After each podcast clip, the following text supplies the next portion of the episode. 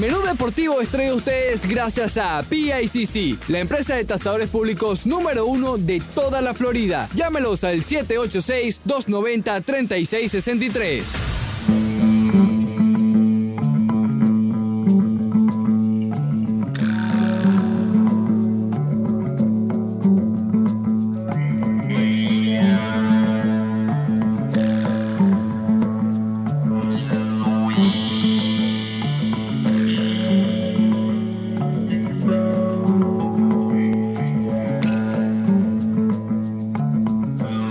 La bienvenida cordial, como cada día a esta hora, a Menú Deportivo.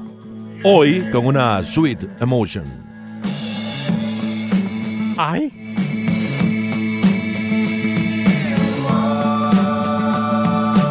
Y es que hoy es Rock Thursday.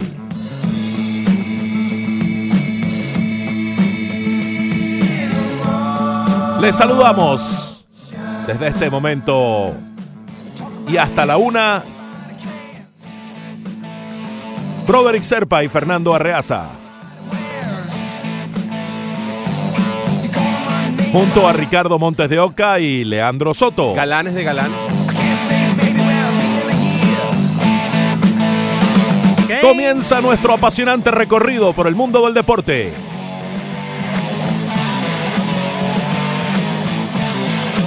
Seguimos con la secuencia de las últimas semanas de los Rock Thursdays. De los temas escogidos por los peloteros, por los jugadores de béisbol. Y este tema de Aerosmith, Sweet Motion, es el que suena cuando viene a lanzar el derecho de los cachorros de Chicago, Kyle Hendricks.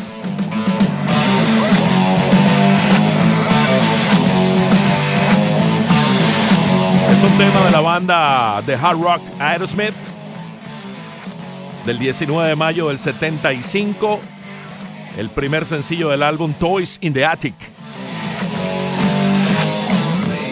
Escrita por Steven Tyler, su vocalista, y Tom Hamilton.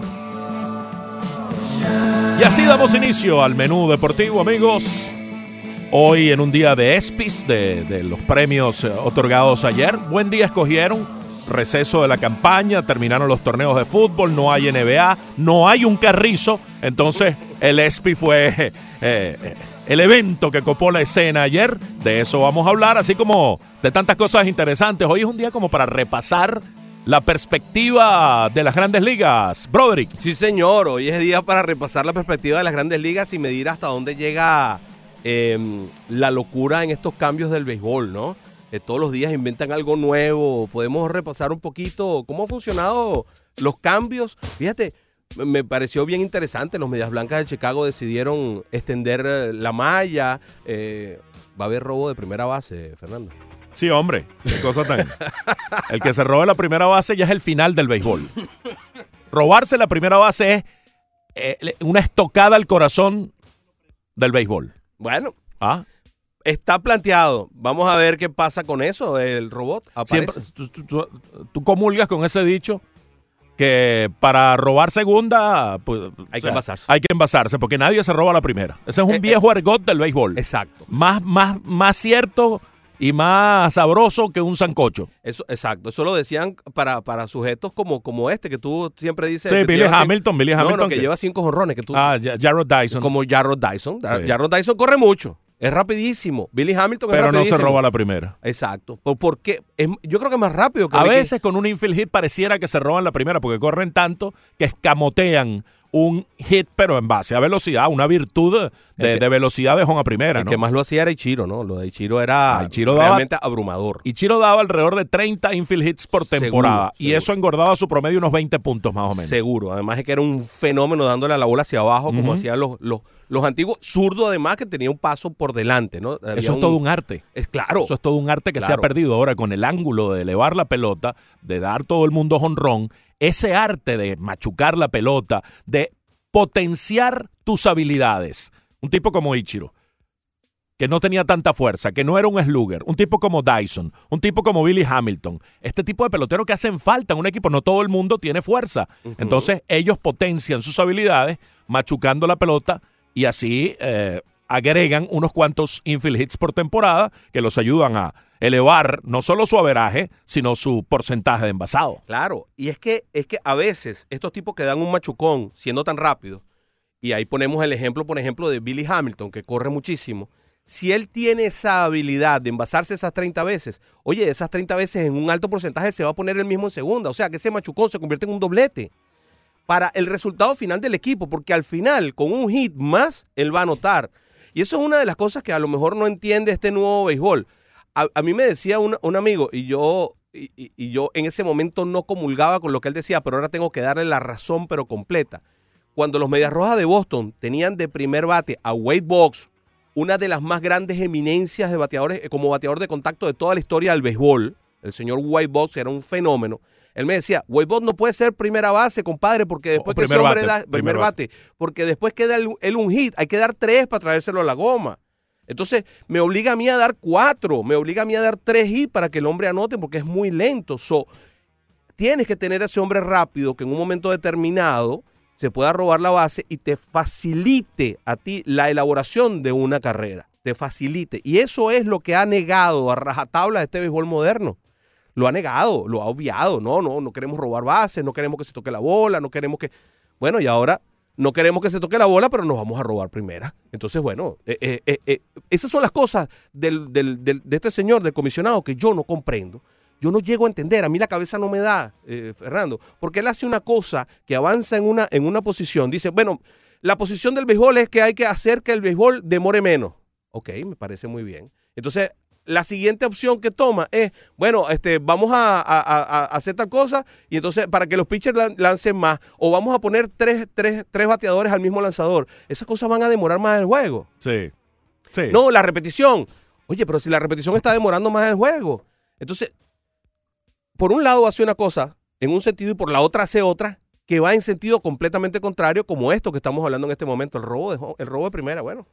Sí, él a veces pareciera que, la esencia del juego no la, no la conoce, no la maneja, eh, comete torpezas en, declaraciones, pero bueno, eso será un tema a discutir y a desarrollar en la medida en que avance el programa. Lo que sí está en desarrollo es el eh, Wimbledon. Ya hay finalistas para el torneo londinense, el principal torneo de, de grama y uno de los eventos élite, no solo del tenis, sino del deporte mundial, por uh, lo añejo, por lo tradicional, por uh, tanta historia acumulada en el All England Club.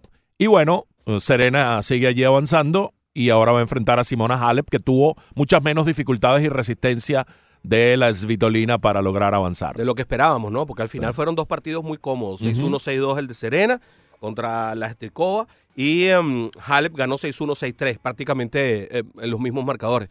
Ahora, esta era la final que todo, o sea, la final que debía tener este torneo, ¿no? Sí, se dio una final lógica, por más que ninguna estaba entre las primeras sembradas, pero por circunstancias es la séptima contra la undécima. Exacto. Pero dentro de lo que caben los nombres, eh, es lógico que se hayan encontrado o que se vayan a encontrar en la final Halep y Williams. Y esto puede marcar un regreso de las dos a los primeros niveles eh, desde el punto de vista de, la presencia más que de que vayan a terminar eh, dentro, de las, dentro de las dos primeras, dentro de las tres primeras, más que todo dentro de la presencia. Están jugando un gran slam y aquí están las dos, dos de las mejores enfrentándose en una final. Eso es interesante porque habíamos visto que en el, en el femenino estábamos viendo muchas que después no podían defender sus campeonatos porque, porque vaya, aparecían, ganaban en un torneo, después se desaparecían, y entonces venía, ganaba otra. Estábamos viendo muy poco dominio y pareciera que estas son las que pueden sentar una, una base para que el resto del año tenga dominio de las que mm, las supuestas, las, las usuales sospechosas, digámoslo así. Sí, yo no sé si Serena esté como para establecer otro... Eh, hegemonía, como otra hegemonía como, como en sus años mozos hay que recordar que ella ya tiene sobre 37 años. Eh, no, no sé, no la veo otra vez. Yo creo que ella está buscando un mayor más y cuidado si después ya pierde ese incentivo, ese impulso, porque el mayor más ya la coloca en el pedestal, en el, top, en el umbral por encima de Margaret Court, de Steffi Graf y de cuanta tenista haya existido en la historia. Entonces tal vez ese afán, ese estímulo que tiene hoy día se agota con ganar una vez más un mayor, que puede ser ahora, yo desde ya anuncio a Serena como amplia favorita para ganarle el sábado a Simona Halep. El partido hay que jugarlo, como, como conversado ahorita con Francis, que está muy atento a, a Roger Federer y, el duelo contra Rafa Ahí está viendo, ahora mismo está, viendo. De, mañana, de eso les vamos a hablar más cuál adelante. Es la previa, está viendo la previa en este momento allí. Les vamos a dar algunas estadísticas de, de los duelos entre ellos dos, así como la otra semifinal del tenis eh, masculino en Wimbledon. yo no te puedo dejar caer esa, no te puedo dejar caer la moneda en el suelo. En grama, hoy, Federer o Nadal. No, hay que, hay que darle, hay que ponerle la ficha a Federer. Muy bien. En grama hay que ponérsela a Federer. sin lugar a dudas. Así como en arcilla. Está, preocupado, Francis. Mira la cara. Sí. Pero ¿a quién le vas tú, Francis?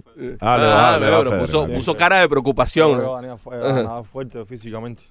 Lo ve fuerte físicamente. lo veo fuerte. No, está, está fuerte. De hecho, ha cedido menos torneos, eh, menos sets en el torneo que Federer.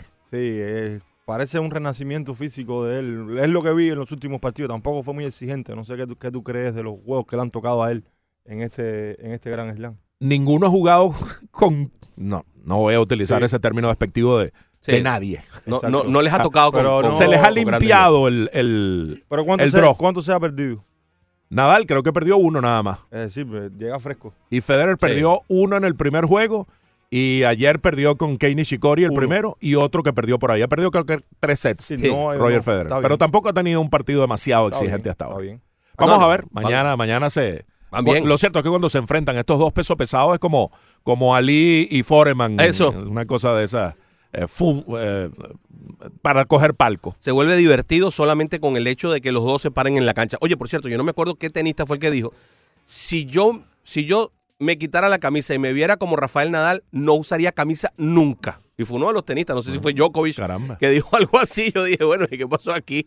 Pero creo que fue Djokovic que dijo, no, no, no, espérate. o sea, porque parece que el tipo está en tan buena forma física está tan bien físicamente. Es más, inclusive estaban hablando de que los niveles de grasa que tiene Rafael Nadal en este momento son sumamente bajos, de los mejores de su carrera, a pesar de que, por supuesto, como todos vamos ganando en edad, este, diera la impresión de que lo impresionó de una manera tal que dijo que, que, espetó eso. Dijo, oye, si yo me viera así, o sea, si yo, yo no usara camisa nunca. Es que yo creo que el único que se quita la camisa al terminar cada juego es Nadal y es parte de su ritual. No hay un tipo más cabalístico que Nadal. Tú lo ves que pone las botellitas exactamente en el mismo sitio. Que las toallas tiene que ser dos y que cada uno le dé una al momento en el que va al descanso.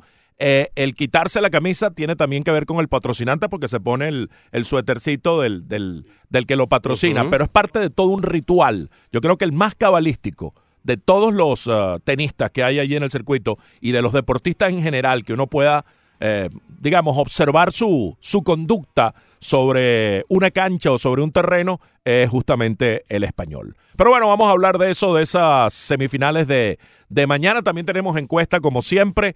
Eh, es otro tema que vamos a abordar hoy en el programa mirando en perspectiva la segunda parte de la temporada de grandes ligas, qué puede pasar en cada circuito. Y aquí está triunfante Pep, eh, Ricardo Montes de Oca. Saludos, Ricardo. Buenos días, Fernando Blering, amigos de la 990. Así es, en nuestra red social Twitter está la encuesta, arroba 990 ESPN Deportes. ¿Qué cree usted va a pasar con los líderes divisionales en la Liga Americana durante la segunda parte de la temporada? ¿Se sostienen como están o cuál ve más propenso a caerse? Y las cuatro opciones son las siguientes. La primera, se sostienen los tres líderes, caen los Yankees, caen los Mellizos o caen los Astros de Houston. Arroba 990 ESPN Deportes, vaya bote y le da retweet. No podemos poner opciones cruzadas porque no da la encuesta. Entonces son cuatro opciones, una que se caigan los tres, porque puede pasar que se caigan dos o que se caiga uno. Eh, eh, por allí va la cosa, pero la gente entiende y quien la quiera citar y dar algún dato específico de su criterio, pues bienvenido sea también. Es difícil, ¿no? Es difícil a veces hacer estas encuestas con... con, con bueno, que nos comenten abajo si piensan que son dos. O algo. Sí, exacto. Y es más, específicamente nos puede decir, bueno, creo que se va a caer este y este, para ser más específicos. ¿Y qué opina Ricardo con respecto a todo esto? Por Yo voté, dentro de estas opciones, voté que se sostienen los tres. El que más eh, duda me, me crea son los mellizos, porque vienen los indios de Cleveland, que han ganado creo que seis encuentros seguidos ya. Eh, y bueno, están, ya han recortado bastante la ventaja. Los Yankees No creo que se caigan porque si están allí con todas las lesiones que han tenido, no creo que ahora que ya comienzan a estar cada vez más saludables vayan a caer. Y algo similar con los Astros, si bien no ha sido tan crónica las lesiones, también han presentado muchos inconvenientes y con todo y eso están como líderes divisionales. Así que yo, yo voté porque se quedan los tres. Se quedan los tres. Muy Se bien. mantiene como está, pues. Vamos a escuchar la voz eh, sabia, profunda y profusa del señor eh, Leandro Soto. Muy buenos días, brother. ¿y ¿Qué Good tal? ¿Cómo está todo? Muy bien, ¿y tú? Tu día ayer, ¿viste los ESPYs? Los ¿Descansaste? Epis, Vi los Epis. Espectacular. Sí, por cierto, Morgan, muy bien. Alex Morgan. Sí, no, es la mejor. Y magnífica. la que está mejor. Magnífica. ¿Viste el En Instagram? todo sentido. En, en todo sentido, sí, sí. Y por cierto, ganó también, ¿no? Mejor Ah, atleta ganó. femenina. Ah, ganó. Ah, Mejor ok. atleta Por cierto, la que está mejor. dio un dice. discurso medio incendiario Morgan Rippenoe, ¿no? Eh, digo, Eh, sí. Megan. Megan. No Rapinoe. entremos en ese temita. No. Por favor, Arrias. ¿Por Ayer qué? tuve ¿Por un qué? inconveniente con este ¿Lo señor aquí. al- sí? Sí, Ah, sí, caramba, sí. Qué raro. déjalo así, ¿Y eso? Qué raro, sí. Pero ya, ya estamos llegando a la política. no, sí, no, no te ya mandé como a- las, a las 3 de la tarde ya... Ya a las 3 de la tarde peleamos de todos los deportes y empezamos a hablar del socio en la Casa Blanca y, y de Rapino. Ok, bien. Arriaza, ¿cómo está usted? ¿Qué tal? ¿Cómo te va? Bien. Excelente, diría yo, ¿Qué magnífico. tipo tan atento eres, vale? Siempre, siempre, siempre. Eh, Ricardo, ya te saludé. Yo pienso que caen los Twins de Minnesota, pero voy a dar una respuesta algo ambigua porque todo va a depender si ellos logran fortalecer ese picheo. Porque los indios de Cleveland han demostrado que tienen la capacidad de ganar una seguidilla de juegos para precisamente acortar la ventaja que le tenga el equipo que está por encima de ellos. Lo han demostrado en las últimas dos campañas. Por eso pienso que los indios de Cleveland pueden ser una amenaza eh, eminente para el equipo de los Twins de Minnesota. Inminente, inminente. Inminente, Sí. disculpe, muchas gracias Arriaza por la corrección. Eh, puede ser una, una amenaza para el equipo de Minnesota que hasta ahora no ha reforzado el picheo que pienso deben reforzar. Muy bien, muy bien elaborado el argumento de parte de Leandro Soto Pirela. Eh, vamos a dar nosotros una opinión rápida aquí porque eso va a ser un tema a profundizar mucho eh, como parte del programa en, en el, en uno de los segmentos o dos del, del programa. Yo voté porque se sostienen los tres, los veo sólidos a los tres. Si alguno puede caerse, creo también que es Minnesota, pero no creo que ocurra. Y después les diremos por qué, analizando en, en contexto cada una de las divisiones. Sí, yo también estoy contigo. Yo creo que se sostienen los tres. Creo que para que caiga Minnesota tienen que pasar muchas cosas con respecto a los indios de Cleveland que no estoy tan seguro que vayan a pasar. Eh, con respecto, dudo más de los indios que de que los Twins no tengan la capacidad o, no vayan a perder mucho más juego de lo, que, de lo que perdieron en la primera parte. Lo que pasa es que no creo que los indios tengan capacidad para aún así poder pasar por encima del equipo de los Twins eh, de Minnesota. O- tienen que pasar muchas cosas. Eh, lo- en los Yankees hay que creer, después de todo lo que ha sucedido en lo que va de temporada, y los Astros siguen siendo los Astros. Los Astros son un, un equipazo bien ensamblado, un equipo que además las cosas le salen bastante bien, ¿no? Todo lo que, todo lo que se ven obligados a ensayar les funciona. Sí, yo creo que ese es el líder más sólido. Eh, con todo y que el que tiene el mejor récord en la Liga Americana es Nueva York, creo que el líder más sólido es Astros de Houston. Y ya que tenemos aquí a Francis Romero que nos dé Claro, su Francis. opinión al ver. respecto de esa encuesta. Vota por nuestra encuesta, Francis. Eh, Ah. ¿Cuál es la encuesta? Ah, tú no escuchas el menú deportivo. ah, caramba. A ver, sí, no, tiene que... la- rep- No, no, no, perdón, mucha. perdón. No, Ri- el único que puede enseñarle la encuesta es Ricardo. A ver, Ricardo. ¿Qué cree usted va a pasar con los líderes divisionales en la Liga Americana durante la segunda parte de la temporada? ¿Se sostienen como están o cuál ve más propenso de caer? ¿Se sostienen los tres en la primera opción? ¿Caen los Yankees? ¿Caen los Mellizos? ¿O caen los Astros? No, no, ahí se sostienen los tres, en mi opinión. Rápido. Sí, sí, bastante rápido. Eh, ahí no veo rival para los Yankees con todo este tema de la ofensiva de ellos. Y el bullpen, más si se agrega a Severino ahora en la segunda parte, que no sé cuándo, creo que, que regresa tarde, ¿no? Septiembre, dijeron. Sí. Sí. Bueno, está retrasando eh, cada vez ellos, más. ellos se han sostenido sin, sin él, que es su Sí. base. En la parte de, los de los mellizos, creo que esta lesión de Kluber y, de Clevinger, que no está muy bien todavía, le va, le va a alcanzar a ellos para mantenerse ahí. Los demás equipos están en reconstrucción. Y en la parte de, de Houston, ellos van a seguir eh, free, freeway hasta el final. Eh, Oakland creo que puede disputar ahí un wild card.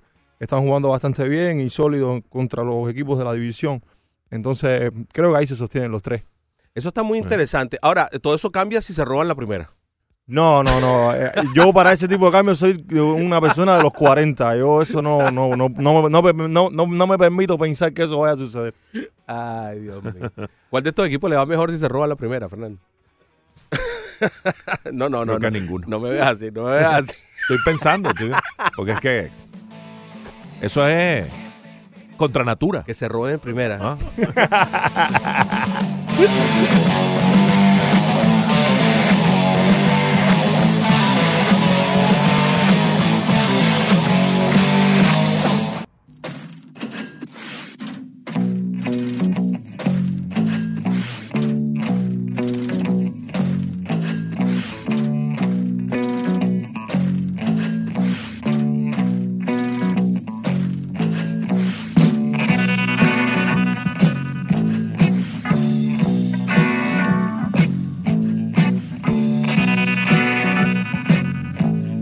A las 11 y 24 continuamos con todos ustedes. Broderick Serpa y Fernando Arreaza. Money es lo que suena de fondo de la banda Pink Floyd. Compuesto por el antipático de Roger Waters.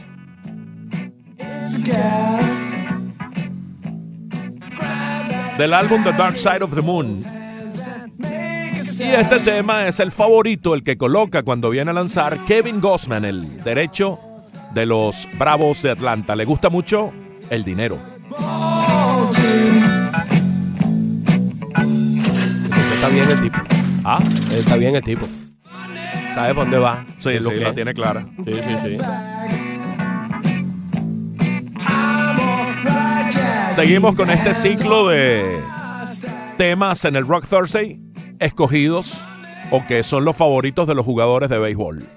Todavía tenemos unos cuantos por allí. Creo que la semana que viene, para no agotar el ciclo, vamos a, vamos a variarlo. Pero bueno, por lo pronto hoy, cada una de las transiciones musicales en Denudo Deportivo es de un tema favorito de algún jugador de las grandes ligas. En este caso, Money de Kevin Gossman.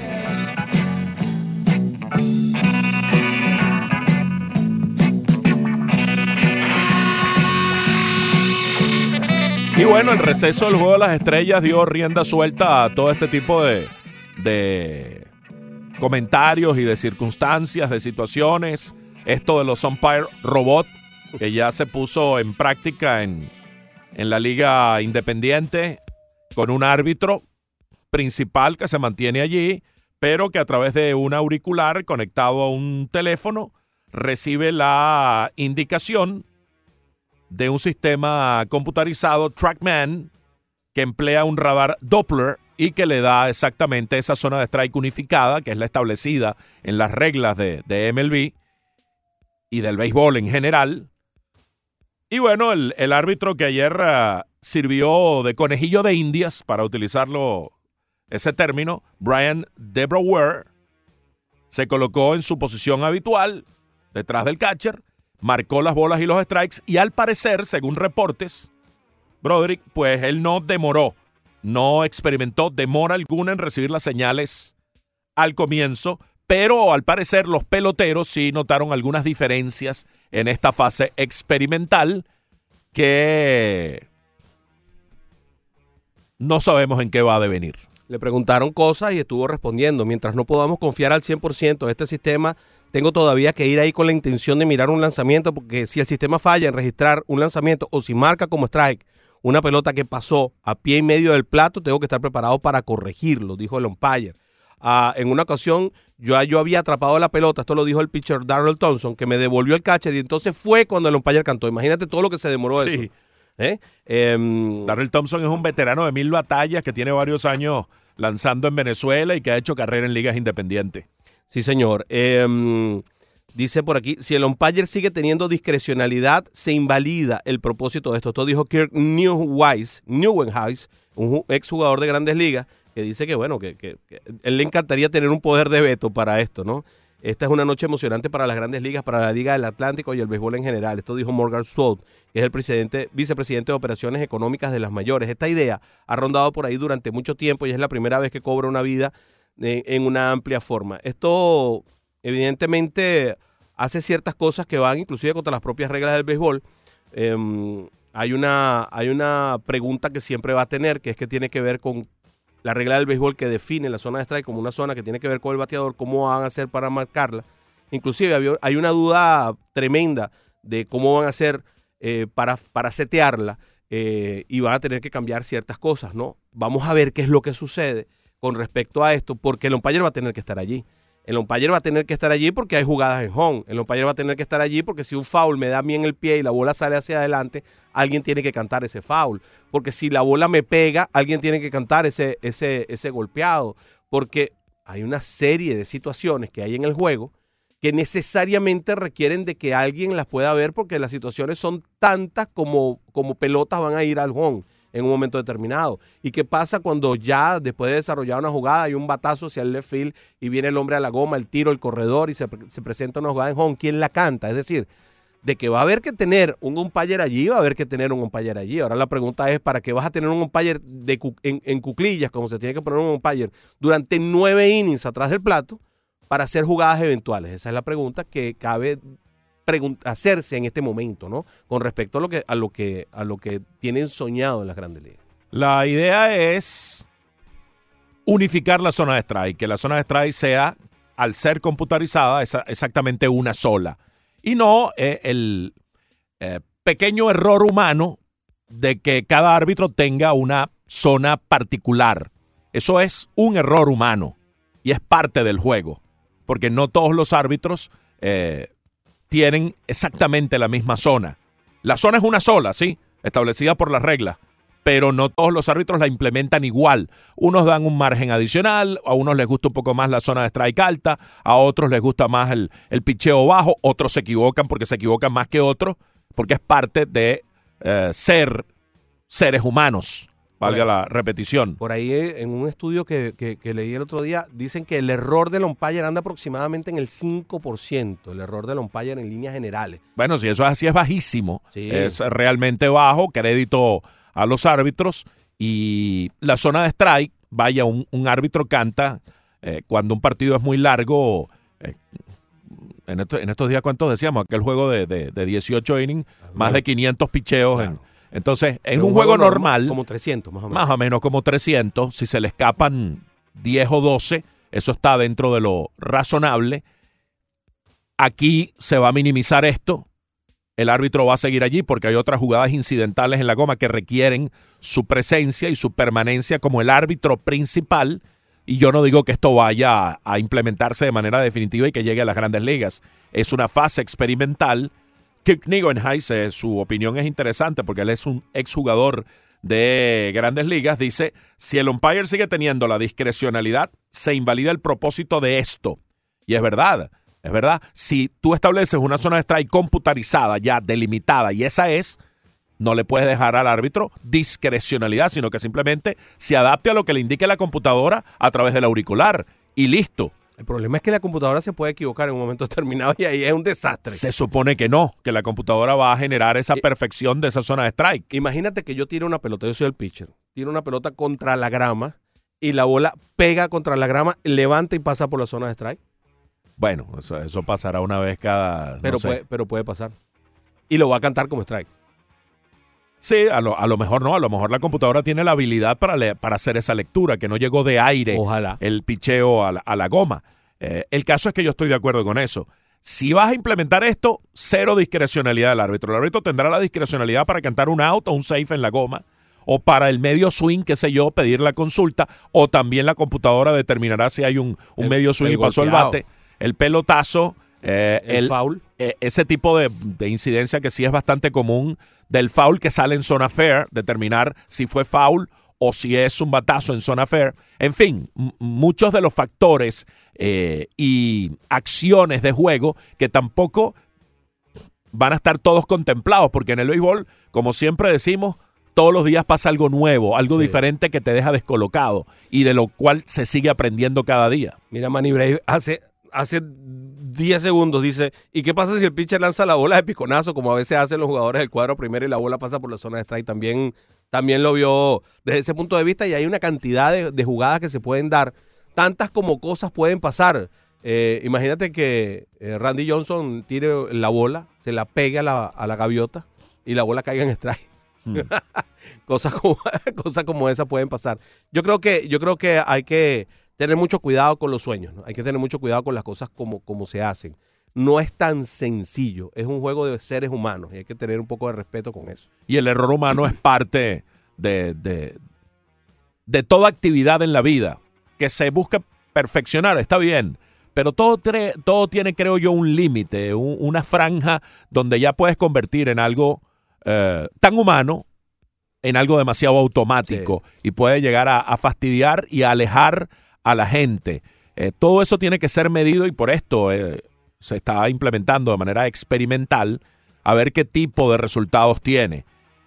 Al final, el bateador también es un ser humano que se va a equivocar y que le va a hacer swing a picheos malos o a picheos buenos. Y eso es parte del error humano. Eso es parte de la esencia del juego. Y eso es parte del- de todo el, eh, el cúmulo de situaciones que se presentan en un juego de pelota. Entonces, esa incidencia del factor humano y del error humano ya se está corrigiendo de alguna manera importante con las jugadas auto quieto en las bases, con el jonrón que es jonrón y no es doble, que da el justo en la franja, ya se está corrigiendo en una medida importante y se genera justicia. Si, al- si encima la zona de strike va a tener ese tipo de, de rigor donde se va a disminuir a, a 0% o a lo más bajo posible, vaya, la sentencia de bolas y strikes, donde tú acabas de decir, si se equivocan es en un 5%. Señores, esto es parte del juego, esto es parte de, de que somos seres humanos los que estamos interviniendo en el juego. Sí, yo creo No son que- robots. Y hay, hay muchas cosas, hay cosas, por ejemplo, cuando yo jugaba, habían umpires que, que, que te decían cosas sencillas, cosas, cosas que tienen sentido. Oye, si le hiciste swing a esa bola por allá afuera y viene una por afuera, un poquito más, un poquito más cercana, no te la voy a cantar como strike. O sea, tú mismo te definiste tu zona de strike. Son cosas que, que- que son pequeños detalles. O sea, ¿tú te imaginas que le hubiera cantado a Greg Maddux un umpire que fuera un robot? Hmm. hubiera, hubiera tenido serios problemas Greg Maddux para llegar a donde llegó en el béisbol de las grandes ligas. O sea, hubiera sido realmente complicado para él llegar. Hay ciertos pequeños detalles que hacen ciertas y pequeñas diferencias. Eh, por, el bien, por el bien de esa justicia pura y santa, a veces se daña, ¿no? Eh, lo que es el, el béisbol, a veces se, se, dañan lo que son eh, esas grandes proezas que terminan siendo eh, de carreras y cosas como, como la de Greg Maddux, que tenía esa zonita de strike que iba un poquito más allá, chicos, y que se la daban, pues se la daban, porque él estaba un poquitico ahí, pero estaba. Bueno, los, los bateadores decían que cuando a Maddox le daban, o a Glavin también, que era también un pitcher de control, Exacto. le daban ese milímetro o centímetro adicional, esa noche era una gran noche para ellos. Exacto, y, y- y- eso se lo daban, porque, porque, porque está la jerarquía, hay una serie de cosas que están metidas dentro de esto. Había un umpire que, que decía, oye, mira, si, si, si T. Williams no le hizo swing, es porque no es strike, se acabó. O sea, eh, así se aprecia el béisbol, eso es parte de lo que es la esencia, porque el béisbol es de anécdotas, el béisbol es, es como, como cualquier cosa, tiene que existir el romanticismo. Si no hay el romanticismo, no me enamoro del juego y al final termina siendo una actividad como cualquier otra, como, como ir a comprar pan, como cualquier cosa que tú vayas a hacer. Tiene que haber el romanticismo para que haya el amor, para que se me pegue el, el- el deporte como tal. Cuando los héroes se hacen héroes, eso invita a enamorarse del juego. Y esas gestas heroicas de, de lanzar juegos completos, de, de hacer más de 150 picheos, uno entiende que ya no existen hoy día. Pero dentro del marco actual y los parámetros actuales, vaya, eh, se disminuye esa posibilidad de que el héroe invite a enamorarse del juego. El juego completo, el, eh, el- el- el ir lo más lejos posible por tu equipo, eso se está disminuyendo. Entonces, si, si cada vez se vuelve más automático y más ah, controlado rigurosamente, se está erosionando esa posibilidad de, de- esa palabra que tú utilizaste, utilizaste, romanticismo en torno, en torno al juego. Y aunado a esto también surgió esto del robo de la primera base, eh, como una posibilidad ante un wild pitch en cualquier picheo irse a la primera. Y eso sería denominado una especie de robo de primera. Eso es el acabose. Esto primero desbarata lo que es la cuenta de bolas y strikes, si hay un wild pitch en cualquier momento de la cuenta. Y bueno, eh, ¿cuál es el objetivo? Producir más carreras y evitar empates, evitar extra innings, porque a través de este mecanismo va a haber una, una posibilidad mayor de que el juego se resuelva más temprano. Esa es la, digamos, el concepto que están utilizando y que yo estoy reproduciendo, con el cual no estoy de acuerdo en absoluto, pero bueno, ponemos en la esencia de lo que, de lo que han puesto sobre la mesa para que entonces la gente lo, lo comente y lo discuta. Sí, va- van a tener que hacer, van a tener que explicarlo mejor, porque según los partes de prensa, dice que cuando haya un wild pitch, ¿ok? Em, vaya, no sé si lo van a tener que explicar mejor, porque ¿qué pasa cuando hay un passball? Eh, ¿Se puede ir al robo o no se puede ir al robo si hay un passball? Porque O sea, hablan solo de wild pitch. Hablan solo de wild pitch, entonces vamos a tener que esperar a que entonces sea, porque la decisión de Pajol y White Pitch no pertenece al umpire, eso pertenece al anotador oficial. Entonces vamos a tener que esperar a que el hombre se vaya primera, llegue quieto y entonces le pregunten al anotador oficial, no, fue Pajol. Ah, ok, devuélvete. O sea, esto, está muy, muy crudo, eh, es, es un poco irracional y eh, estas son las cosas que uno no, o sea, no, no, o sea, no, lo del árbitro, lo del umpire en, en- en el home, ok, todavía podemos, podemos pensarlo, pero esto, de verdad que vaya. Sí, la, la norma, esta nueva norma permitiría el robo sin antes envasarse. Exacto. Entonces, en cualquier momento de la cuenta, si hay un wild pitch, dispararse a la primera para robarse la, la primera base. Pero te envasaste por robo. Eso quiere decir que eso aumentaría tu OBP. Sí, el Yo me imagino que envasado. sí. Claro, me imagino que sí porque te envasaste por robo. Y, y vamos a tener que tener esa categoría, ¿no? Envase por robo. Habría que añadirla. Claro, porque te envasaste efectivamente. Sí, no, no elevará tu averaje, pero sí elevará tu porcentaje de envasado. Exacto. Como la base por bola, que tampoco eleva el porcentaje de, de, eh, de averaje de bateo, tampoco lo, lo, lo disminuye, pero sí aumenta el porcentaje de envasado. Y debe ser como la base por bola también. También para lo, lo del turno. No debe haber turno legal. Porque no terminó el turno. No debería haber. pero se envasó. Entonces sería como, como, como una base por bola. Pienso yo. Eh, vaya que, que le van a complicar la vida y tienen que tomar decisiones porque eh, esto, esto lleva eh, características de anotación, etcétera, etcétera. Y según las reglas de anotación, ya que tocabas el tema del passball, cuando un bateador se envasa o avanza por passball, esa carrera eventualmente será anotada como sucia, que no así es en el wild pitch. Correcto. Si avanza por wild, la carrera de entrar, que no intervenga algún otro factor de error eh, en, en el, en el- Supon- supongamos, me en el desenvolvimiento. me envasé por well pitch y viniste tú y tiraste jorrón. Conectaste un cuadrangular. Sí, esas carreras son limpias. Carreras limpias. Pero si te envasaste por passball, esa carrera es sucia. Porque es un error del receptor. es, es una especie de error del receptor Exacto. que no se anota como error para el global, para el colectivo, pero sí es un- Una una especie, de de error. para el catcher. A mí me parece una locura. No, no, no. Yo lo descarto de plano. Yo vale, se discute porque bueno surgió y porque de alguna manera MLB eh, está contemplando esta posibilidad, pero de plano y no es que uno se resista o se niegue a, a cambios, a modificaciones, a evolución. Pero hay cosas que rayan en lo absurdo y en lo absolutamente descabellado. Y esto es descabellado. Aumenta tu porcentaje de envasado sin que haya nada de mérito tuyo en, en esto, porque fue un picheo ya. Un picheo que se le fue. Absolutamente. A lo mejor estabas en dos strikes, pegado a la pared y te tiraron un buen pitch y, y Y puede ser hasta el corredor más lento del mundo. a lo mejor sí, porque cae el diablo. Ricardo y Charlie están en línea. Cuando regresemos hablamos con ustedes.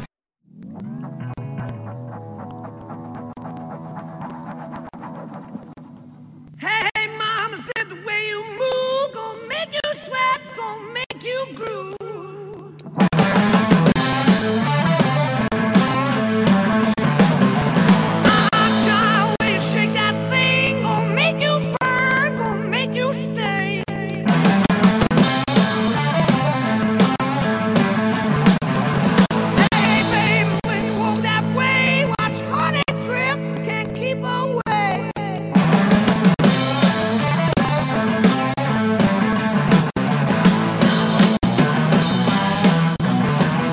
11 y 46, seguimos avanzando en esta mañana tarde a través de la 990 Menú Deportivo.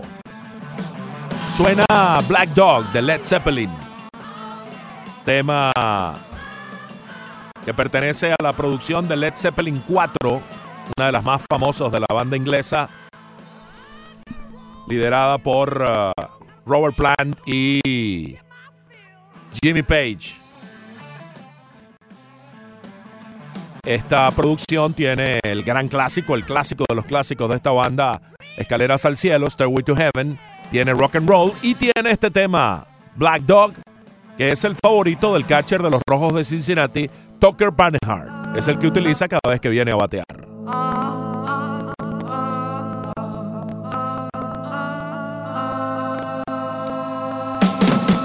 Fernando, ¿cuál escogerías tú si fueras a batear? Tom Sawyer de Rush. Tom Sawyer de Rush. Sí, ¿Y tú, Leandro, cuál escogerías tú cuando, cuando fueras a batear? Eh, The Rock, No, no, no, la en, general me gustaba mucho y la tenía, en fact, en, en- en high school, la de Eminem, Lose Yourself. Que tiene cierto Sí, tiene. ritmo de rock también al principio, más que todo. De Eminem. De Eminem. Lose Eminem, Yourself. Sí. ¿Y tú? Bueno, como yo meto un pie, yo pondría Footloose. Me estoy riendo de mí mismo. Nunca lo había pensado. Es más... eh, Se te ocurrió así de Se me pronto. ocurrió decir cualquier estupidez, como siempre. Bueno, esta, tama, esta banda Led Zeppelin tiene además dos tipos sumamente talentosos, como John Paul Jones en la parte del bajo y John Monahan, que es uno de los bateristas más grandes de la historia. Black Dog de Tucker Barnhart. Y así continuamos en esta mañana tarde. David Hernández nos dice, buenos días caballeros, ¿cómo están? Fuerte abrazo. Feliz Rock Thursday. Es una locura solo el hecho de robarse la primera base. Fuerte abrazo. ¿Me entendéis? Saludos a los sí. muchachones, dice David Hernández. Te entendemos y compartimos. José Antonio Mora nos dice los Twins, porque no es el que sea menos sólido, sino que la capacidad competitiva de los restantes es muy inferior. Bueno, muy bien. Esa más o menos fue una explicación de las que yo di ah, también por allí. Em, nos dice Rafael Samper, en vez de sugerir un robot, el umpire debería tener algún tipo de ayuda tecnológica, como el cuadrito que se ve en las transmisiones de TV en home plate. Creo que el umpire debería ser ayudado con algo así. Bueno, se podría utilizar la realidad virtual. Lo que pasa es que esos lentes de realidad virtual te impiden ver la realidad en un momento determinado. Entonces, tener el cuadrito es así como un poco más complicado, ¿no? Quizás mucho más adelante la tecnología le pueda poner un cuadrito con algunos lentes o algo así. Gustavo Pérez dice ya en torno a Wimbledon, que siempre colabora con nosotros y, no, y nos envía notas interesantísimas, a quien tuvimos aquí alguna vez, Gustavo Pérez, dice todas las variables apuntan a que Simona Halep se puede quedar con el título el sábado, menos una, las estadísticas. Serena domina la serie 9 a 1. La única vez que se enfrentaron en césped ganó Serena en tres sets y eso fue en Wimbledon 2011. Interesante. Eso, Manny Brave nos dice, ¿será que Manfred o algún familiar o amigo es dueño de alguna compañía que fabrica robots? Bueno, quién sabe, ya eso sería corrupción. Rafael Samper dice, en vez de sugerir un robot, el umpire debería tener algún tipo de ayuda tecnológica, como el cuadrito que se ve en las transmisiones de TV en home plate. Creo que el umpire debería ser ayudado con algo así. Luis Colombani nos dice, escucho el tema del robot en home y, es posi- y el posible robo de primera y solo puedo decir que sería una locura, enterrar el béisbol. Ese de Rafael Samper ya tú lo habías leído. Yep. Ah, caramba, disculpa. no, no, no. pues. Celso ¿Cuál Núñez dice, la solución es cambiar, este no, ¿no? es? Ese no.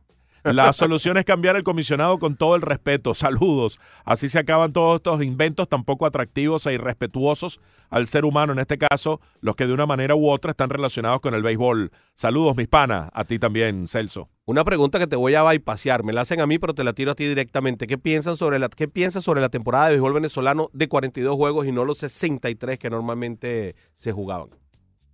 He estado tratando de digerirlo con el tiempo. Eh, trastoca toda la historia, trastoca todos los parámetros de búsquedas de récords. De, es una nueva, es una, una, Una liga diferente. una liga diferente con, con un eh, con una estructura y parámetros distintos.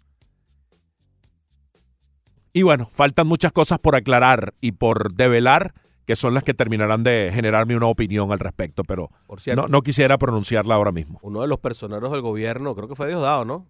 Que dijo, iban a venir a buscar el dinero aquí, pero están eh, se- desestabilizando al país con, con esta decisión de las 42 juegos. Parece que no le gustó a Diosdado la idea tampoco. A mí me parece que o vas o no vas. O vas como tienes que ir, o decides, ¿sabes qué? No vamos este año porque, bueno, pues la situación del país no da para esto. Si ellos van así, porque la situación del país no lo permite, pero autofinanciándose, yo la compro. Ok.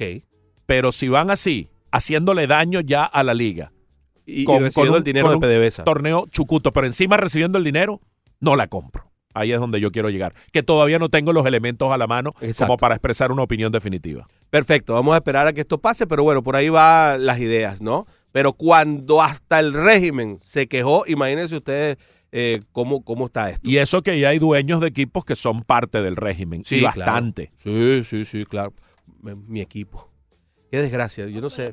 Eh, vamos por una llamada. sí. Ricardo, bienvenido, ¿cómo estás? ¿Qué pasa, muchachones? ¿Mandaron por ahí? ¿Cómo te va? ¿Qué tal, Ricardo? Buenas, brother, Richelio y Leandro. Bueno, ya con Richelio y Leandro ya es algo ya que, que, que venimos desde por la mañana debatiendo.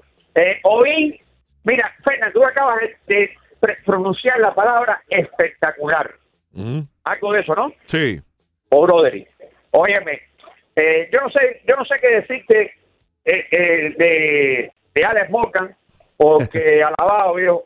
Alabado viejo. ¿Para sí. qué vamos a tocar? Ese- no, no, no, ese- no, no, no, no, no, eso es algo espantoso. viejo. Ayer apareció, Eh, pero eh, extremadamente bella. ¿En dónde fue que apareció ayer? ¿En, En dónde fue que apareció? Yo la persigo por por donde quiera. yo la persigo por donde quiera. Por donde quiera que salga, yo la mando tras de ella. A mí me dijeron No, que la ballena tiene cierto parecido con Alex Morgan. No, no, no, atiéndeme. No, escucha esto. Ya, ya la ballena llega, llega el sábado, a las 11 de la mañana llega. Pero ayer llamé para saber a qué hora venía el vuelo, si no había problema. Y el, el hermano, ¿sabes lo que me dijo? Que, que ya Movilí venía para acá. el, el mismo hermano me, le, le puso Movilí. Así que imagínate tú. Ojalá no la ponen en el camino. No, no, no. Bueno, imagínate la ballena blanca. Oye, atiéndeme. Fí- Fíjate, estamos hablando del árbitro. Fernan, escucha esto, escucha esto. Y lo es. Estamos hablando de. Busca, yo no sé si has visto en las redes sociales, a Fernanda Colombo, árbitro de fútbol, brasileña. Salió que iba a sacar una tarjeta amarilla a uno en un juego de una final que no sé qué lado.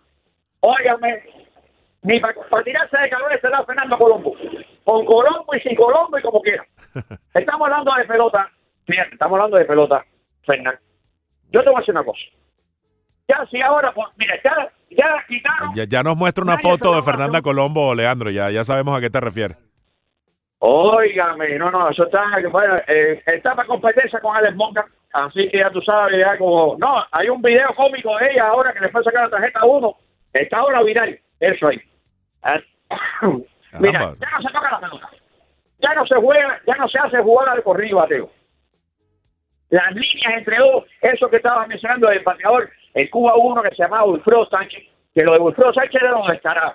Pues, le- mientras que más duro le pichaba, peor era. Este machucaba la pelota adelante de ti y cuando en tercera base la cogía el pitcher ya estaba en primera base. Todo eso, o sea, que si ahora para cómo de madre, también se van a robar primera base, ya es un desastre. El primer bate es un Romero del equipo, entonces no se sabe cómo ya no se sabe ya, el segundo bate es el mejor jugador, antes el tercero y el cuarto bate empujado. Se exigía que shortstop y segunda base fueran defensivos, no importaba la ofensiva. Ahora un tercera ahora un shortstop y segunda base tiene que ser jorronero.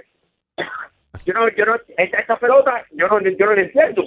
Yo de verdad que no sé hasta qué punto.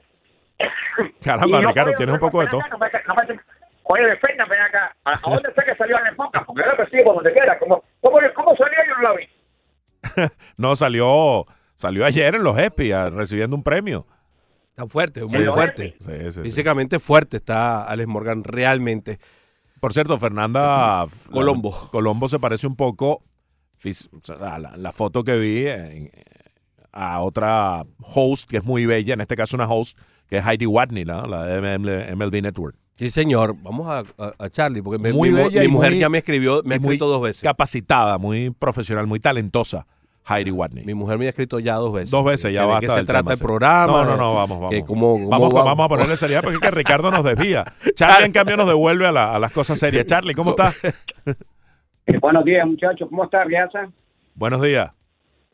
Eh, mira, eh, me está volviendo al pasado cuando usaba mi jean, mi chaqueta de jean también con heavy metal, de Purple, de Kiss, Led Zeppelin. Y me, y me trae buenos recuerdos eso. También te voy a poner Qué bueno. esta musiquita. Ajá. ¿La viste? Ahí escuché una partecita, no pude identificar, pero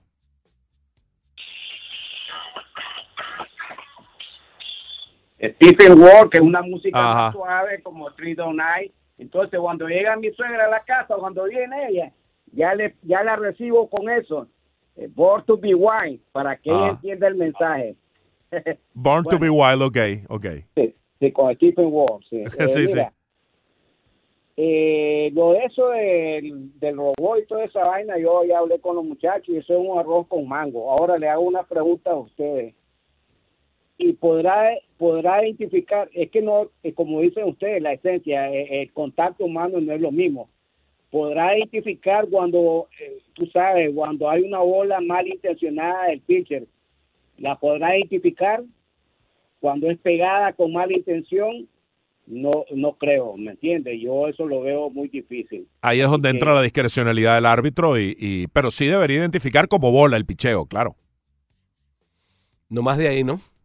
Oye, por cierto, a David Ortiz lo, lo sometieron a una tercera operación y, dice eh, la cuenta de los Medias Rojas de Boston que se recupera satisfactoriamente en un hospital de Boston.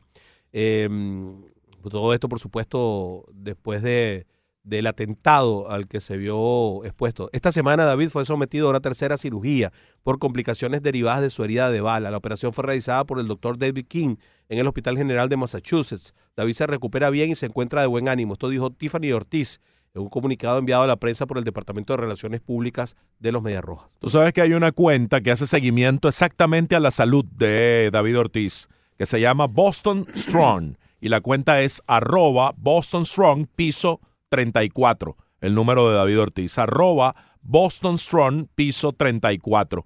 Esta mañana vi ese, ese tweet que colocaron de esa tercera operación eh, por eh, complicaciones de la original, o sea, la que le aplicaron en República Dominicana, que fue muy bien evaluada en todo caso por los médicos que le atendieron posteriormente, pero bueno, surgió una complicación de esa operación original, pero como tú apuntas en, en el reporte médico, se está recuperando y está de buen ánimo, en, en buen espíritu. Pero sigan esa cuenta porque da un reporte pormenorizado de cómo va la evolución de David Ortiz. La han creado justamente para ello. Arroba Boston Strong, guion bajo 34. Gabriel está en línea. Bienvenido, Gabriel. ¿Cómo te va? Oye, buenos días, bro. Buenos Eh, días. Fernan. Saludos, Gabriel. Eh, eh, oye, eh, Fer, eh, mira, yo, lo- tú sabes lo que me gusta, lo positivo que yo veo de todos estos estudios que hace MLB, que yo veo que hay un movimiento y que y que se están estudiando y que están tratando de adaptarse a los nuevos tiempos. Puede que, que algunas cosas, bueno, todo está en estudio, puede que algunas cosas, como veo eso, el- lo que estamos hablando de robo de primera, tú lo veas ridículo. Todo cambio genera, tú sabes, genera, Resistencia, sí. sí genera resistencia. Pero ¿cuántos deportes no hemos visto que unos añitos atrás podemos citar mucho la misma esgrima, la, la Fórmula 1, cuántos deportes que eran hace unos años atrás de una forma y hoy han ido cambiando y se han ido adaptando. Hoy cogemos un niño de, de, de 6, 7, 8 años y le enseñamos un casete de, de- música y le decimos qué es esto y no te sabe decir qué es lo que es. Entonces realmente hay que adaptarse porque si no desaparecen, ¿cuántas compañías hemos visto? Blockbuster, ¿quién se acuerda de Blockbuster que fue una compañía famosa y hoy no existe porque no se adaptaron a los nuevos tiempos? En 30 o 40 años ni Ron Manfred, ni a lo mejor ni tú ni yo vamos a estar aquí, entonces va a haber un muchacho y va a decir, ¿para qué voy a tener un hombre parado? Atrás de, de ahí de- del queche, si yo puedo tener algo, un sistema sencillo, eh, electrónico, digital, que me va a hacer la misma función que me está haciendo ese señor. Y lamentablemente, o afortunadamente, la vida va en, ese camino. Y, y está demostrado ya con varias, varios ejemplos que que no se adapta a ese camino, pues lamentablemente se queda. Lo positivo es que la MLB no está quieta, que está tratando de, de- de- adaptarse, que algunas cosas serán positivas y otras las tendremos que desechar. Pero por lo menos algo se está haciendo. Un abrazo, muchachos, los quiero. Gracias, buen, buena reflexión. Sí, la cuestión es evaluar qué vale la pena implementar, qué no, y no imponer cosas a rajatabla. Eh, que lo que tenga sentido implementarlo, la zona de strike computarizada con, con una indicación computarizada para el árbitro, si llega a establecerse, pues que tenga esa, eh, esa funcionalidad que sea positiva para el juego en general. Lo del robo de primera, ¿qué sentido de mérito tiene más allá de, de aprovechar una falla del adversario? Me dirán, ah, pero ahí era el error defensivo. Bueno, pero esa es una jugada en juego, esa es una jugada producto de ya un batazo. de un batazo y de una esencia del partido o del juego como tal. En este caso, el sentido de mérito para tú envasarte es porque diste un hit o porque recibiste un boleto que también conlleva un mérito, aprovechando el descontrol del pitcher. No, y, y- y tienes que tener la paciencia, ¿no? Para recibir el boleto. Luis Sergio y Eduardo los tendremos al regreso porque ya nos pasamos de la hora corta y ya viene el Sport Center y la pausa en este instante.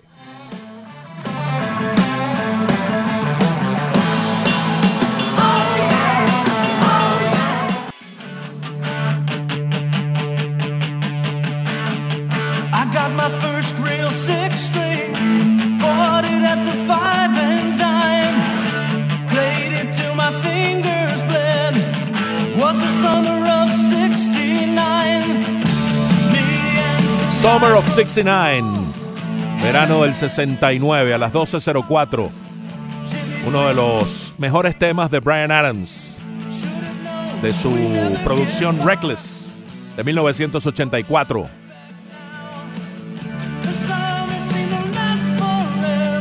¿Quién utiliza este tema?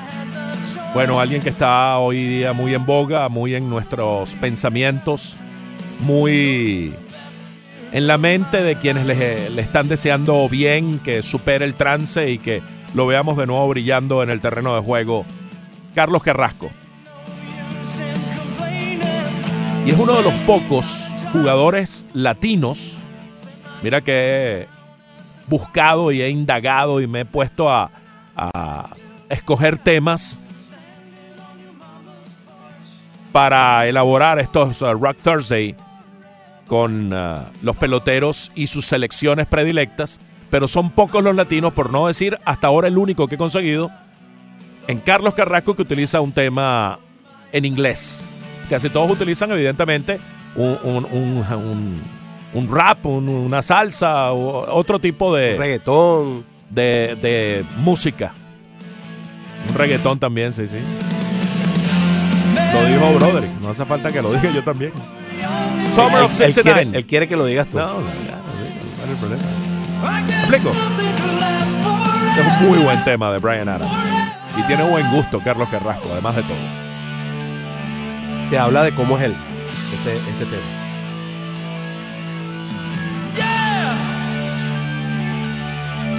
12.06, seguimos avanzando, ya pasando a la segunda hora del programa.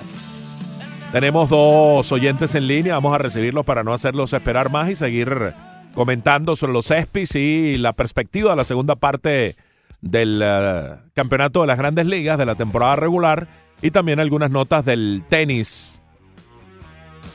Luis Sergio en línea, bienvenido Luis Sergio. Buenas tardes, ¿cómo andan? Buenas tardes. Saludos. Eh, Ricardo, ¿tú me estás oyendo? No, Ricardo en este momento no está por aquí. Ah, Ricardo no está, bueno, ¿quién es? Leandro. Leandro, Fernando Arreaza y Broderick Serpa. Bueno, Fernando, bueno, mira, cualquiera, eh, te- te- yo siempre llamo por la mañana. Ok. Eh, hace como seis meses, cuando empezaron a poner el cuadrito ese este año, porque fue este año cuando empezaron a poner el cuadrito, la solución, voy a demandar a quien lo haga. ¿Tú sabes cuál es la solución que di yo? Chicos, no estamos en la cibernética, la computer y todo eso. Un casco con una con una raya, eh, una el casco, una cámara, que lo pueden hacer y el pantalla parado ahí. ¿Me estás- tú, tú me escuchas lo que yo trato de decir. Estamos escuchando, sí. Aló. Sí, cómo no, Luis. Bueno, mira, mira, esto es facilísimo. La zona de strike puesta en la cámara, el único que lo ve es la pantalla. Pero se puede comparar, por ejemplo, el que está en la televisión, puede comparar que la oye, que es bueno esa falla. Y no se da cuenta que la falla lo que tiene es una cámara con la zona de strike. Y ya esa cámara que tiene ahí con la zona de strike, ¿quién va a discutir? No existe quien discuta. Ahora, también existe el problema que la, que la, pego- la pelota sea un poquito afuera y el umpire entienda que es strike. Perfecto. Si estamos en esa época que ya aquí no se juega pelota, aquí se juega un deporte parecido a la pelota que es completamente cibernético, la tercera en el Ciol, un primer bate como Rock Granderson, que toda la vida fue primer bate y siempre ha sido un primer bate jonronero, el único primer bate que yo he visto como primer bate que era jonronero y ustedes lo vieron, se llamaba Ricky Henderson. Usted ponía la tercera, se estaba un poco para atrás, te tocaba la bola, papá, papá, ¿qué pasa? No había quien sacar en primera, apenas esté y lo llamo mañana, bye. Gracias, Luis Sergio. Bueno, cada quien tiene su opinión, cada quien tiene su, su manera de, de ver las cosas. Sí, Ricky Henderson era un primer bate jonronero y es el recordman de jonrones abriendo el partido con 81, pero no el único. Alfonso Soriano en su época de primer bate también daba jonrones constantemente y si se hubiera mantenido como primer bate toda su carrera, tal vez hubiera desplazado a Ricky Henderson. También estaba Craig Billo. Ronald Acuña Hoy ahora. día está Ronald Acuña. Eh, hay, hay una serie de peloteros ahí que tienen esas características. Eduardo está en línea. Bienvenido, Eduardo. ¿Cómo estás? Buenas tardes. ah, bueno, sí, buenas tardes. ¿Cómo están, muchachos? Sí, buenas tardes, Eduardo. No llamaba. Caramba, mal hecho. Eh, bueno, sí, mal hecho. no te preocupes. Muchachos, tengo dos preguntas, una con béisbol y la otra con el básquet. Este, con el béisbol, yo creo que muerto el perro se acabó la, la rabia, ¿no? Como quien dice. Este, ahora mi pregunta es, ¿quién decide quién poner el comisionado de, de las grandes ligas? ¿Lo decide ente foráneo o lo decide lo- la misma unión de jugadores? Porque si la, si la unión de jugadores no está de acuerdo con nada de lo que está pasando, yo me imagino que ellos pueden tomar cartas en el asunto. A la final son bastante poderosos. Si tú te pones a ver, cuando ellos este, no están de acuerdo con, con el salario, ellos pueden parar el, el eh, tú sabes, el juego completo con, con huelga. Sí. Entonces, este, tengo esa, esa inquietud para ver si me la contestan. La otra, este, eh, en realidad tengo bastante, tú sabes, como mi, mi, mis miedos con referente a Westbrook. Ojalá que no venga. Y te voy a explicar por qué. Porque eh, lamentablemente eh, son muchos millones que están de por medio y el cual el Miami Heat, fíjate que ya salimos de Hassan Whiteside, que le debíamos cualquier cantidad de dinero para meterse con este hombre. Claro, son dos personas totalmente diferentes, dos jugadores totalmente diferentes. Pero este, a la final eh, están, vamos a, a comprometer el futuro de lo del Miami Heat. Este, por ejemplo, este muchacho Hero que yo lo he visto jugando, lo, este, todos los muchachos que, que, que están jugando ahorita en la en el Summer League, me parece que están jugando espectacularmente y veo y veo buena semilla ahí. ¿Qué hay qué tanta posibilidad hay de verdad que esto suceda y que y que nos y que nos agarren la, la las semillas por por Westbrook? Los, los escucho por la por la radio. Gracias, muchachos. Gracias, Eduardo. Bueno, son muchas cosas, ¿no? Las que estás preguntando. Empezamos por el béisbol. Empezamos Sí. por el béisbol. Sí, bueno, lo deciden los dueños de los equipos. Sí, allí el sindicato no toca ningún Para pito. nada, No para tiene nada. nada. que ver, porque ellos son empleados. Y los empleadores deciden quién es el jefe de MLB. Hay un, hay un arroz con mango con cómo es MLB, porque MLB es una compañía que tiene franquicias. Son 30. Imagínate un, un McDonald's. Me perdonan la propaganda. Imagínate que tú eres dueño de los Marlins y eres dueño de un, un, un, un sitio en donde está McDonald's. ¿Cómo se llama eso? ¿Cómo, cómo se llama? Un restaurante, uno de los restaurantes. Es, así funciona. Ahora, todos los dueños de los restaurantes votan en, una, en la oportunidad en que se reúnen, votan por el nuevo comisionado.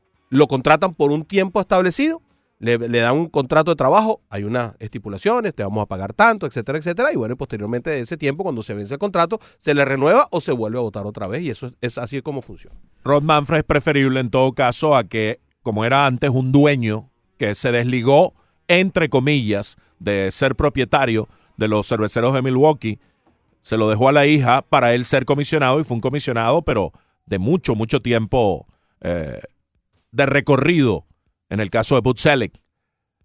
Al menos Manfred no ha tenido ningún tipo de, vin- de vinculación como propietario de, de- de equipo, sino que es un, individuo autónomo a todo este tipo de circunstancias. Y yo creo que los dueños le han dado esa tarea, ¿eh? Esto no es una cosa de Manfred. Eh, eh, eh, yo creo que los dueños le han dado la tarea a él. Bueno, mira, moderniza el béisbol.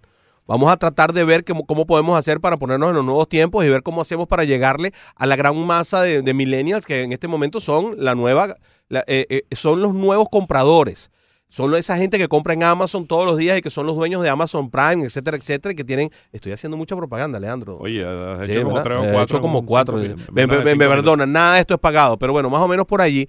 Y eh, eh, eh, a ellos le quieren llegar. ¿Cómo les llegamos? ¿Cómo lo hacemos? Manfred le, le encargaron esa, esa, esa, esa situación y Manfred estará haciendo lo que él cree que es lo mejor que él puede, tratando de solventar esa situación, que creo que, que, que es algo que le dijeron los dueños que le hiciera, porque él no va a modo propio a hacer este tipo de cosas. Al final, puntualmente, el sindicato o la unión no tiene nada que ver con la elección del comisionado para responderle directamente al amigo que llamó. Y la segunda pregunta de él era, ¿cuánto tiene que sacrificar de su futuro eh, el Miami Heat para traer un presente en Russell Westbrook? Un presente futuro, sí, comprometiendo mucho dinero en él, en básicamente dos jugadores, en Russell Westbrook y Jimmy Butler, que ya está aquí con el Miami Heat.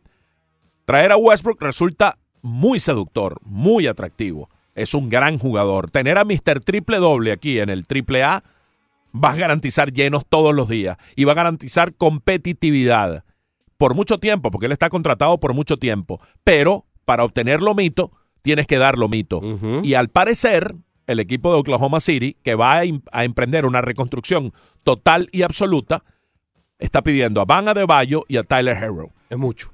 que parece mucho. Tyler Harrow se está mostrando como un jugador que parece de verdad, verdad. Ayer volvió a anotar 15 puntos, aún en la primera derrota del equipo de- del Miami Heat en la Liga de Verano, pero dio tres asistencias, 15 puntos, dos rebotes, volvió a anotar triples. Es un jugador completo que se está viendo con la perspectiva para ayudar desde ya, desde la próxima temporada, con minutos sólidos y, e importantes en la estructura del Miami Heat. Entonces, Vana de Bayo también es el centro del futuro. Sacrificar eso por Russell Westbrook, ahí es donde eh, tiene que tener una disyuntiva el señor Pat Riley. Ahora, si a mí me dan a Tyler Harrow, eh, perdón, a, a Russell Westbrook y tengo que dar a Tyler Harrow y a Vanna de Bayo, pero en ese paquete me incluyen a Steven Adams, dada la reconstrucción de Oklahoma City, al neozelandés a Aquaman, yo me tiro de cabeza, porque ya tengo al centro, tengo al, al, al, al escolta en Jimmy Butler y al base titular en Russell Westbrook. Ya tengo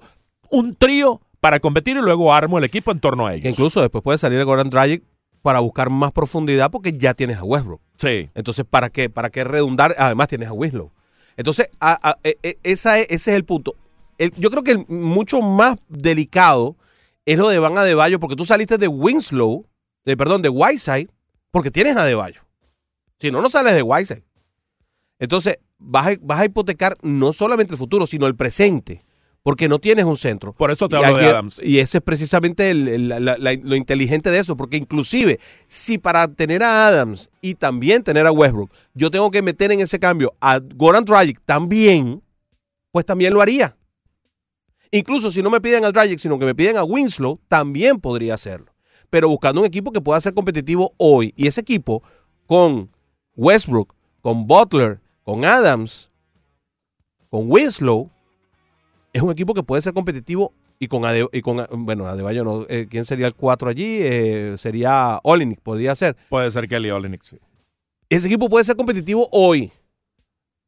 Ya Sí. mismo. Sí, ya, ya. No, no solo competitivo, yo creo que sería un equipo con legítimas aspiraciones de avanzar lejos en, la, en los playoffs de la conferencia. Entonces, entonces eso, eso es lo que hay que ver.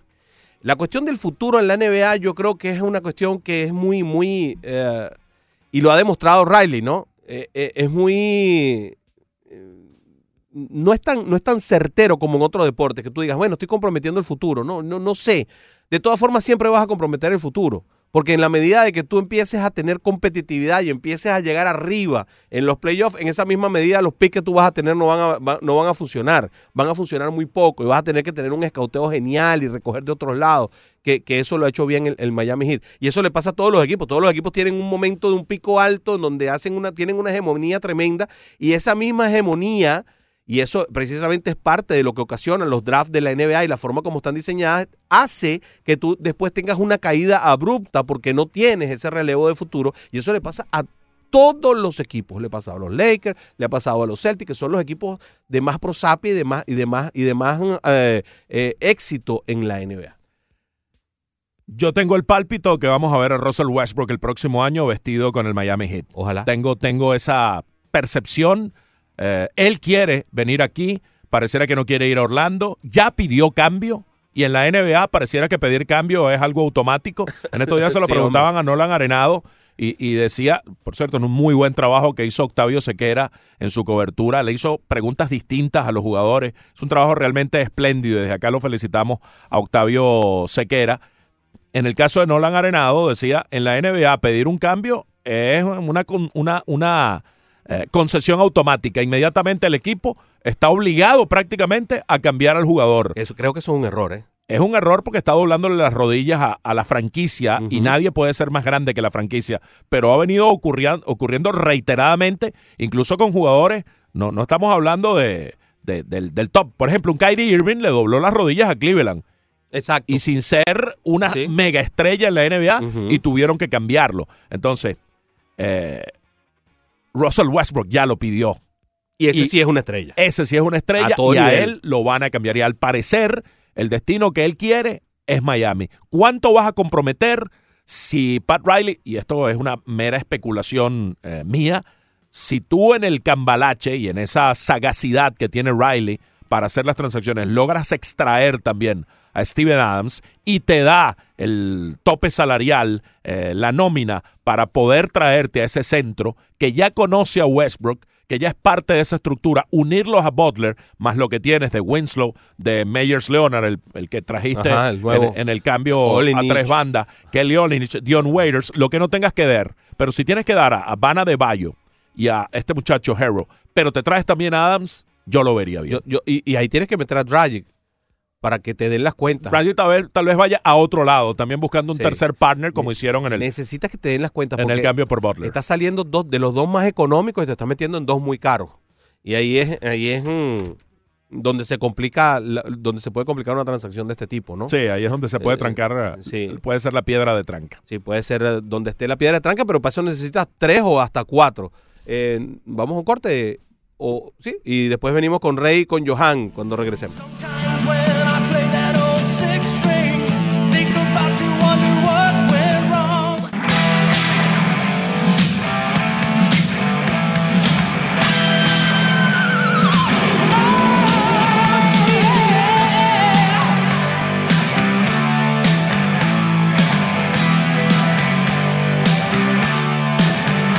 A las 2 y 24. Iniciamos este nuevo segmento en Menú Deportivo a través de la 990 ESPN Deportes. Seguimos con ustedes, Broderick Serpa y Fernando Arreaza, junto a Ricardo Montes de Oca y Leandro Soto. El Rock Thursday dedicado a temas elegidos por los jugadores, los predilectos de los jugadores de béisbol. En este caso, Rock the Night de la banda sueca Europa. Rock the Night de Europa es el tema predilecto de John Gray, el derecho de los Rockies de Colorado. Oye, ya sé cuál escogería yo. The Final Countdown. Eso Ah, así- suena de- así como agresivo, ¿verdad? Ese es de, de Europa. esta misma banda, sí. Sí. Eh, sí, me, me acordé porque, porque es la misma banda, pero te- suena así como agresivo, ¿no? Que tú vayas caminando y dices The Final Countdown. Sí, lo que pasa es que tiene un inicio lento, o sea, No, pero hay que poner, tú te pones un la partecita final, sí. La Sí. partecita donde toma más, más vuelo la, la canción. Pero, pero suena agresivo, ¿no? Claro, Sí. eso tiene que hacer un tipo que venga a honrón y no yo. Y seguramente es un tema que haya que ya ha sido seleccionado por alguien. No lo, no lo he descubierto por ahí, pero seguimos investigando. Sería fantástico para un cerrador, ¿ah? Hold the line sería buenísimo. All the line de Sí. Toto, sí. Pero tú te imaginas el The Final Countdown, que venga el cerrador, es The Final Countdown. O sea, uno, dos, tres, y se acabó. Rock the Night es del álbum Wings of Tomorrow de 1984 y fue compuesto este tema por el vocalista de esta banda suiza, eh, perdón, sueca, Joy Tempest.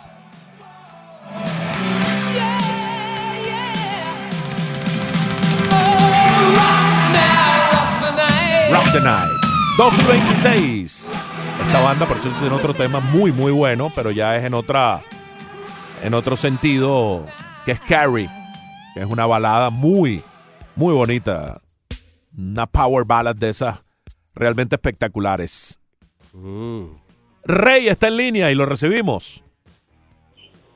Muchachos, Saludos, Rey. Hola. Oye, eh, se están volviendo loco la gente con lo que es la computadora y el cuadrito. Lo único que no va a decidir, lo único que, que, que- decide es cuando el pelotero no le tira la bola. Porque si viene un slider como Stanton, como Alfaro, que tiene cuatro pies de home y el hombre le tira, eso lo va a decidir el ampaya. Cuando hay un dead ball, lo va a decidir el ampaya. ¿Por qué se vuelven locos con eso? Está bien, yo estoy de acuerdo con eso. Los strikes y la bola, que no le tire el bateador, que lo decida la computadora. Mm. No se busquen, ¿sabes? Es lo único que va a decidir cuando el bateador no le tira. No le tira y cae bola, es bola, cae strike, es strike. Pero si el, bateador le tira, el umpire va a decir, strike. Porque él le tiró. Está bien, pero ahí no hay nada que decidir, Rey. Rey, pero ahí no hay nada que decidir. Cuando el bateador le tiras pasando, strike ya. O sea, ¿qué, qué, qué decisión hay ahí? Por eso no, no se vuelvan locos. La, la computadora nada más que va a decir strike y bola cuando el bateador no le tira. Más, más nada. Bueno, muchas Lo gracias, lo Rey. decide la umpire. No, espérate, espérate, tengo Ajá. otro tema. Cuéntame. porque eh, a- a- a- el, el primero esperando y, los- y el primero marcando y después esperando y a mucha gente le dan más tiempo. No, no, venga, Rey. Dale, dale, dale, Creíamos dale. que habías terminado. Sí, sí. Lo de la banda sonora, lo de la banda sonora, no sé si lo han puesto o no, Ajá. o no, y discúlpame si ya lo pusieron, los western movies. Western Movie, buena sugerencia. A tenerla en cuenta, claro que sí. Oye, el, el bueno, el malo y el feo, eso tiene una banda sonora que, ¿para qué? Te tomamos la recomendación, Rey. Muchas gracias. Ahora sí. Y hay mucho, hay muchos western movies que lo que tienen de banda sonora es eh, bárbaro. Claro que sí, claro que sí. Gracias, Rey. Y están los western espagueti. Sí. ¿Te gustan los western espagueti?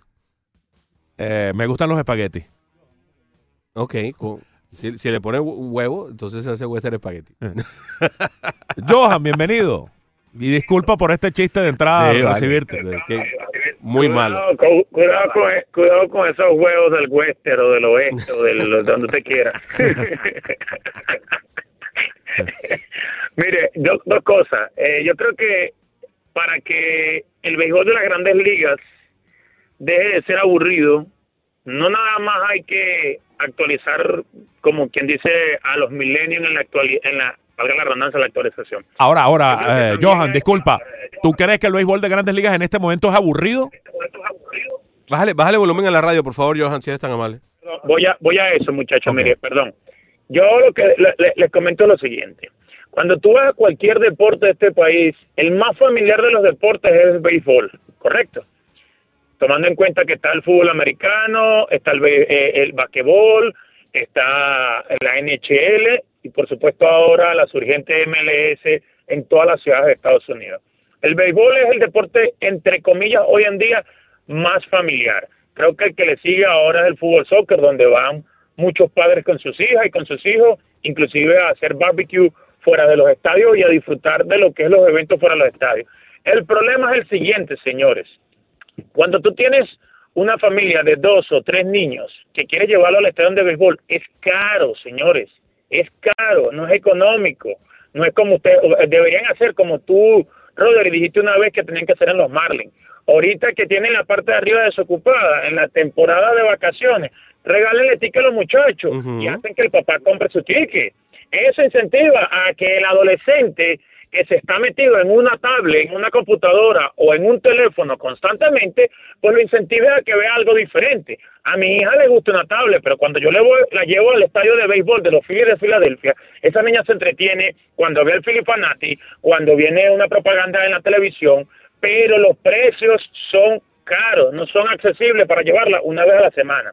Ahora bien, cuando tú llevas dos o tres niños, porque hay familias americanas que tienen dos o tres niños, culturalmente es difícil pagar cinco entradas, un hot dog que te vale seis dólares, una cerveza que te vale 11, 12 dólares, 10 dólares, depende del sitio, un chiste que no te baja de 12 dólares. En una ida, una sola ida, se te van 500 dólares. Ese es el problema. Y no puedes ir todos los días, claro. para poder ir a un estadio. Entonces, el béisbol, que es el deporte más familiar, se debería adecuar a la actualidad del dinero de este país. ¿Y cómo se Ahí sostiene el no- espectáculo entonces, Johan? Ay, por favor, ¿Ah? por favor. Tú sabes el ¿Tú crees que es así tan fácil que dos más dos es cuatro? que- No, no, no, ya va, ya va, ya va. Mm. Dos más cuatro, no, Fernando. Vamos a estar claros. Uno de los contratos más importantes de los deportes en este país para la televisión es el béisbol. ¿Cuántos patrocinantes? Por ejemplo... O sea, que tú crees que el béisbol, las, la- las- los precios de las entradas al béisbol de Grandes Ligas son especulativos. Sí, son caros, son caros, igual que el del basquetbol en Miami. Ahora van a traer una estrella. Cuando viene a jugar en Miami, vamos a poner que lleven a Westbrook. Cuando viene a jugar Miami contra Utah, pero contra el equipo de Sacramento, el ticket vale dos dólares. Ah, pero traerle un Laker que viene LeBron, entonces lo van a incrementar a 100. Ese es el problema del deporte en este país. Se incrementa en base a la estrella o la leyenda que venga a jugar a tu, a tu ciudad. Y eso no todos los días es rentable para un bolsillo. Y ¿O sin no? embargo se llena y sin embargo va la gente cuando traes a un jugador de, esa, de esas características. Gracias, Johan. Lo que sí es gracioso es que aumente el, el- el- el estacionamiento, el precio del parqueo. Eso sí me parece a mí que es una cosa que está totalmente Bueno, fuera el, de contexto. el parqueo en Marlin Park, según el juego, es más caro o menos caro. Ese- ese si, sí no- si eh, vienen los, qué sé yo, los cachorros, Los Yankees, es más caro. Eh, que- que se- eso sí no tiene lógica. Eh, yo entiendo lo de las entradas, porque tú tienes razón. En la medida que te voy a presentar un, entre comillas, mejor espectáculo, debo, puedo cobrarte más y tú lo vas a pagar y eso tiene sentido. Pero el estacionamiento es el mismo parqueo, en el mismo sitio. ¿sabes? No, no, no mejora el parqueo porque, porque vengan los cachorros o porque, o porque sean los padres de San Diego. Sí, y hay, y hay estadios donde no va la gente porque no les ofrecen un espectáculo atractivo. Pero Dodger Stadium eh, y los Dodgers de Los Ángeles tiene de las nóminas más costosas en las grandes ligas y todos los días van 45 mil personas. Claro, es una ciudad con mayor poder adquisitivo, con, mayor poderío económico y con una población mucho más amplia. Pero la gente va y la Sí. gente se llena. Y aquí en, eh, yo te aseguro que aquí en, en el AAA, tú le traes a Russell Westbrook y les traes ya, ya les trajiste a Jimmy Butler y aumentas proporcionalmente las entradas, digámoslo así, respecto a lo que ocurría el año pasado. Y te aseguro que los eh, season tickets van a venderse como pan caliente. Y luego el eh, escenario como tal probablemente se va a llenar. Claro, para el ciudadano común y corriente, y ahí es donde yo estoy de acuerdo con Johan, no puede sostener esa carga. Correcto. Pero en términos generales, ellos en sus eh, estimaciones, evaluaciones de mercadeo, de, Les da. de season tickets, les da porque saben que van a tener la respuesta de la compra de boletos como tal. Para tú tener un, un, un porqué a lo que estás diciendo de los Dodgers, los Dodgers desde el 2013 tienen más de 90 victorias temporada tras temporada. Presentas un buen espectáculo. Desde el 2013. Y son primeros en su división también desde el 2013. Han sido primeros sistemáticamente de la división oeste de la Liga Nacional durante todos los años. Desde el 2013 hasta el día de hoy en el que están primeros. Y yo creo que van a terminar primeros en, en la división. Así que eh, nosotros podemos tener dudas con respecto al nervio de los Dodgers, a la forma como maneja Dave Roberts en una, en una serie mundial a su equipo, pero de que son exitosos durante la temporada, de que presentan un buen espectáculo, de que te ponen un buen equipo allí, de que además el clima en la ciudad de Los Ángeles se presta a que haya un buen ambiente de béisbol en el parque, eso no queda ninguna duda. Además, el, el estadio está muy bien ubicado, es un estadio agradable, grande, muy espacioso, enorme, gigantesco. La colina de Chávez Rabín. Exacto, en Chávez Rabín. Y entonces, bueno, eh, eh, tiene su, ahí tiene sus porqué. Y este equipo, bueno. No, eh, confluyen una serie de Claro, factores. pero Equipo competitivo, tradición, eh, la, la eh, ubicación del estadio, el clima, poder adquisitivo, va, confluyen toda una serie de factores que generan ese clima o ese eh, elemento ideal de 45 mil que se ve reflejado en 45 mil a 50 mil personas por juego. Carlos Mena está en línea, bienvenido. Hola, Carlos. Carlos. Mucho gusto. Ahí está. Sí, mucho gusto. ¿Qué tal? ¿Cómo estás? Sí, ahora sí te escuchamos. No, que- se, se le olvidó un primer bate, el 50-50 que ha habido. Brady Anderson, 53 bases robadas en el 93 y 50 cuadrangulares en el 96. Ayer lo mencionábamos, pero fue un año. Fue un año y un Ajá, poco un raro, ¿no. Carlos? No, y claro que bien, bien, bien, este, como se dice, con mucho jugo. Sí, Porque sí, a sí. partir de esa fecha ya se- ya el jugo se tomaba, se utilizaba. La famosa cremita que se, que se ponía también. Sí. Antes de los por 50, relación al Carlos, el tope de él era 21 y después 24 y de pronto un año 50. No, y, y siendo primer bate empujó correcto. 110 carreras. No, y, y la estructura física que le diste después era un Rambo. Sí. Ese año creo que dio ocho jonrones abriendo el partido, que es el récord para una temporada. Correcto. Ahora otra cosa, el béisbol. A quien le gusta el béisbol le gusta siempre. A mí me gusta el béisbol. Y también veo el fútbol también. Y he visto partidos de fútbol aburridos en mundiales. Hubo un partido de Alemania, que lo voy a buscar en el libro, que se, los dos equipos no querían hacer el gol porque querían eliminar a otro equipo. Alemania contra Austria en el Mundial de España 82. Correcto, correcto, correcto, quería, ¿verdad? Entonces, a veces el fútbol te lleva partidos aburridos también, y cualquier deporte. Ahora, porque el, poder adquisitivo de esta ciudad es mucho más bajo que las ciudades grandotas, porque acordémonos de que hubo un gran entusiasmo en el 93, que íbamos, íbamos más de 30 mil al estadio. Entonces, ese año yo fui ticket holder, y la, la entrada fue de 3 millones y algo vino la huelga, arruinó la situación y la otra cosa es el poder adquisitivo de, de las personas que viven en esta área. Miami es una de las ciudades más pobres de este país, es la realidad.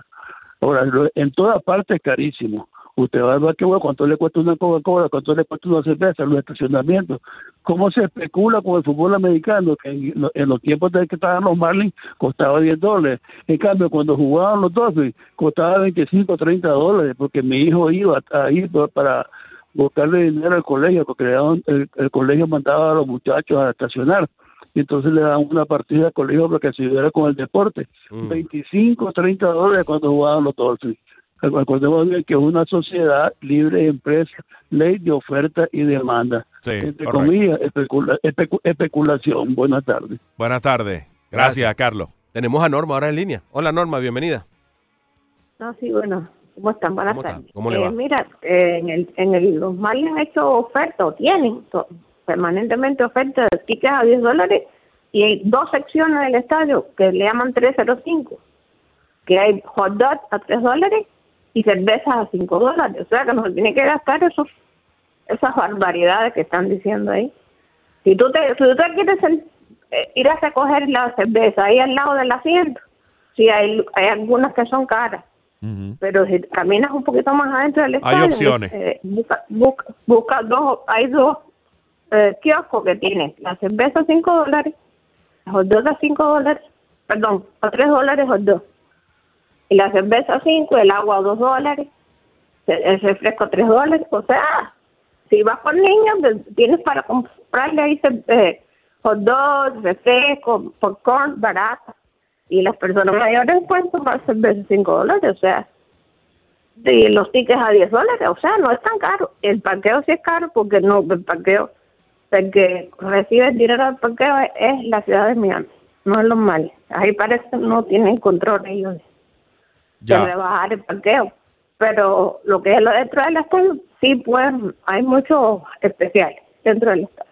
Sí, exacto. Y es parte de la oferta y de las distintas opciones a las cuales puede adecuarse el aficionado que quiera ir. Claro, Johan estaba hablando desde otra ciudad, de Sí, Norma, para, para aclararte. Él estaba hablando desde Filadelfia y está hablando en general de todo el béisbol de grandes ligas. Hay, uno, hay unas ciudades donde son extremadamente caras las entradas y todo lo que pasa dentro del estadio. En Nueva York es increíble. El Yankee Stadium, o sea, los precios de las cosas son realmente elevados. Claro, es una ciudad que tiene un poder adquisitivo fenomenal también y eso, por supuesto, a veces los números nos nublan porque estamos en otra en otro tipo de economía, Sí. digamos.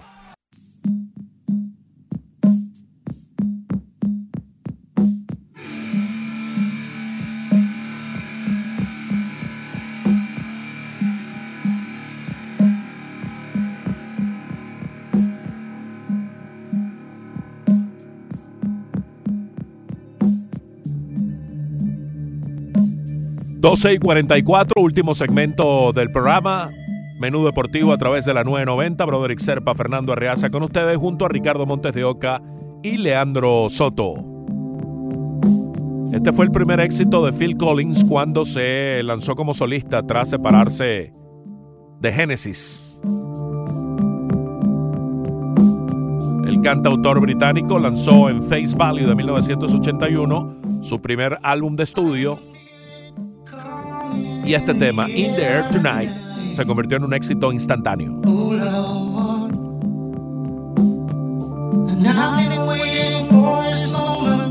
Venía de una traumática separación, de un divorcio muy duro, muy fuerte, Phil Collins, y casi todas las letras giran en torno a esa difícil situación personal y vivencial que tenía Phil Collins. In the Air Tonight es el tema favorito de Max Stassi, el catcher suplente de los Astros de Houston. Es el que utiliza cuando le entra a batear. In the Air Tonight, así pues, cumplimos con este Rock Thursday del día de hoy, dedicado a los temas favoritos de distintos jugadores. Bien pausadito este, ¿no? Para, para, para ponerlo en un deporte, ¿no? ¿Será que algunos se sienten identificados con el tema, con, con, lo que con la letra? Y también eso influye en la decisión. Oye, estaba viendo antes de entrar en los ESPY, la revista Forbes, eh, sacar los, los- las celebridades que más ganan dinero, ¿no? Y las tres primeras deportivas son de fútbol, soccer. Messi es el número 4, 127 millones. Cristiano el número 6 con 109. Neymar el número 7 con 105. Pero quien más gana billete en este negocio, en el negocio de las celebridades, es Taylor Swift. 185 millones de dólares, mi hermano. Mucho billete, ¿no? Oh, qué cantidad de billetes. Y mira, en ese, en ese orden de ideas, pero más en, en lo que respecta a ratings y respaldo de, de los televidentes, se ha revelado que la final de la Copa Mundial Femenina, la victoria de Estados Unidos sobre Holanda 2 a 0, generó un nivel de audiencia superior al de la final de la Copa Mundial de la FIFA de Rusia, acá en los Estados Unidos. Evidentemente estaba involucrado el equipo local, claro. pero un mundial es un mundial de, de- de- de hombres, tiene mucho más tiempo, mucho más recorrido histórico, lo cual deja saber cuán enraizado está el fútbol femenino en este país y cuánto es seguido. Nivel de audiencia superior a la final del Mundial de Fútbol del año pasado de hombres en Rusia. Y eso, y eso tiene mucho, es muy bueno. Yo creo que ese es el camino. Para lo que están pidiendo las damas, están pidiendo una igualdad de salarios, etcétera, etcétera. Creo que ese es el camino. Poner esos buenos, esos buenos números en, en audiencia es precisamente el camino para lograrlo, porque al final todo esto se trata de premios y de mérito. Eh, es una de las cosas que tiene el deporte como base argumental. Y por eso, quizá sea parte argumental del por qué los ESPYs decidieron que el mejor equipo eh, de los Estados Unidos en general, sin importar el sexo, es la selección femenina de fútbol de los Estados Unidos. Y la mejor atleta femenina, Alex Morgan, la figura de este equipo estadounidense que se coronó y cuando recibió su trofeo, su, su estatuilla, Alex Morgan dijo, perdónenme, pero probablemente este es el segundo trofeo en importancia que recibo esta semana. o sea, no- fue hablar mal del ESPY, sino que... tiene razón. Es el trofeo que, que Claro. los ah, unió a todas y, y a todo un país fue el que las consagró como campeonas mundiales. Y es que tiene toda la razón del mundo. se Pero lo dijo de- con una gracia, lo dijo con, con, una, con un carisma, con, un, con una sonrisa en los labios, que el chiste le quedó de maravilla. Muy bien, me parece muy bien. Y el atleta masculino fue Giannis Antetokounmpo de los Bucks de Milwaukee. La atleta breakthrough o el, o el atleta breakthrough, eh, el que digamos eh, mejoró más fue Shaquem Barkley, el running back de los New York Giants. Y el mejor futbolista internacional masculino, Leo Messi del Barcelona. El mejor atleta colegial, Sion Williamson, el jugador del Duke, de Duke, que fue primera selección del draft de la NBA. El mejor boxeador, Saúl El Canelo Álvarez, el muchacho del billete. La mejor ah, performance o desempeño para romper un récord de Drew Brees, el quarterback de los Saints, que rompió el récord de todos los tiempos de la NFL de yardas en pases en un Monday Night Football que fue realmente espectacular. Y aquí hubo un empate entre tres. Al mejor momento deportivo se lo dieron a Lindsey Vonn, a Ron Gronkowski por su retirada y al de aquí, a Dwayne Wade. Por sus increíbles carreras. el señor. mejor comeback, el mejor regreso, el de San Luis eh, Blues, los Blues de San Luis, que estaban de últimos en su liga comenzando enero y pudieron recuperarse al punto de terminar ganando el campeonato de la NHL, su primer campeonato en 52 años de historia, después de haber estado de últimos, el mejor comeback del año. Este me parece muy raro. La mejor tenista femenina fue Serena Williams, que no es la número uno del mundo. Eh, eh, tendría que haber un, un poquito de explicación allí, ¿verdad? Sí, fue tan disperso el tenis femenino que tal vez pues se lo dan a Serena Williams porque además regresó del embarazo y, y de ese tipo de detalles. Eh, el mayor upset, la mayor sorpresa fue la de Andy Ruiz eh, derrotando a Anthony Joshua. Pero enorme, ¿ah? Esa, esa dejó a todo el mundo con la boca abierta. Em, el mejor jugador de la NBA, bueno, tiene todo el sentido. Si el mejor atleta fue Giannis Antetokounmpo, ¿quién es el mejor jugador de la NBA? Pues no pueden poner a otro sino a Giannis. Totalmente. El mejor jugador de la NFL, Patrick Mahomes. Y el mejor jugador de la NL, eh, de la MLF, de la MLS, yo no sé ni qué estoy diciendo, es el señor ah, Zlatan Ibrahimovic del Galaxy. El mejor jugador de las grandes ligas de la MLB, Christian Yelich. Y el mejor eh, plus marquista, o sea, el que logró una marca eh, individual que consideran que es la mejor de todas, fue Drew Brees de los Saints. El mejor conductor, mejor piloto de deportes a velocidad. Kyle Busch. El mejor entrenador fue Jim Calhoun del San Joseph. El mejor boxeador, Canelo Álvarez, Saúl el Canelo Álvarez. Sí, señor, ya ese lo habíamos dicho, ya creo que estamos cubriendo... El de MMA Fighter, Daniel Cormier. Sí, señor, y la mejor futbolista internacional femenina fue Sam Kerr. De golf, Brooks Kopka. Y el premio a Pat Tillman al mejor servicio es de Christie's Ennis. Tú dijiste tenista femenina, pero masculino no. No. Roger Federer eh, recibió el galardón, el ESPY. Sí, o se lo dieron a distancia, porque él está ahora mismo en Wimbledon y mañana va a disputar la semifinal con Rafael Nadal, de lo cual le vamos a hablar mucho mañana. Datos estadísticos eh, profusos en torno a, a ese partidazo. Y el trofeo Jimmy Bond fue al coach Rob Méndez. Muy bien, parte de los premios más interesantes, más ah, resaltantes de lo que fue esta ceremonia de los ESPYs que se llevó a cabo ayer en su vigésima séptima edición. Debería tener más, más, más ah, relevancia los ESPY, no te deberían sorprender el día que se hacen, sino que debería tener como más cobertura mediática, debería parecerse más a los Oscar, al Tony, al Grammy, eh, en los ESPY. Sobre todo porque ya tienen bastante tiempo de recorrido. Como decimos, la entrega número 27 no es nuevo, no es, No. Un, no es un galardón nuevo. Y sí, me parece que no ha logrado instituirse, establecerse como algo referencial que convoque y que tú tengas presente que ese día va a llevarse a cabo. Quizá porque sea una sola, porque es una sola cadena la que, la que lo genera y no tiene que ver con, como por ejemplo es el Oscar, que es en general de la Academia de Sí, Arte. es un monopolio de ellos. Sí, eh, no sé, a lo mejor es por, por porque es nada más de, los ESPY son solamente de ESPN, entonces no hay esa cobertura del resto de la, de, de la media, quizá. Sí. Es posible que tenga que ver con eso y que entonces la- las cadenas de competencia no se aboquen ni la reconozcan como, como una ceremonia eh, universal.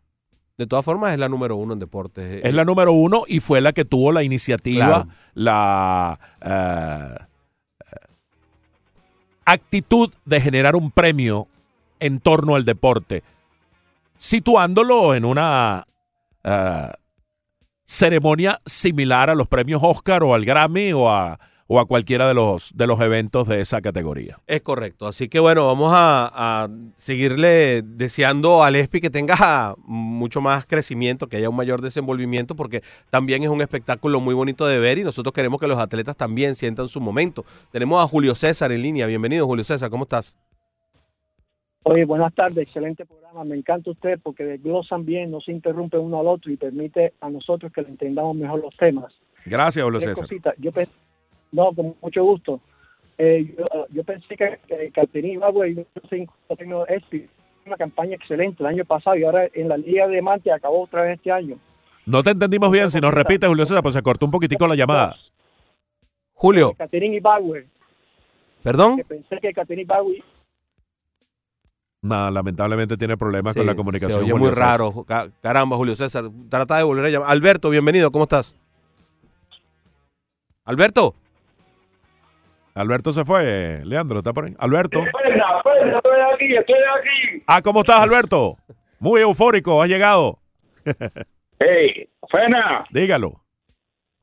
el, me- el mejor locutor en el ESPI es Fernando Arriaza. Caramba, muchas gracias, ¿no? el, que me mejor locu- el mejor locutor latino de béisbol. Oye, Diga, quería, quería decirle algo.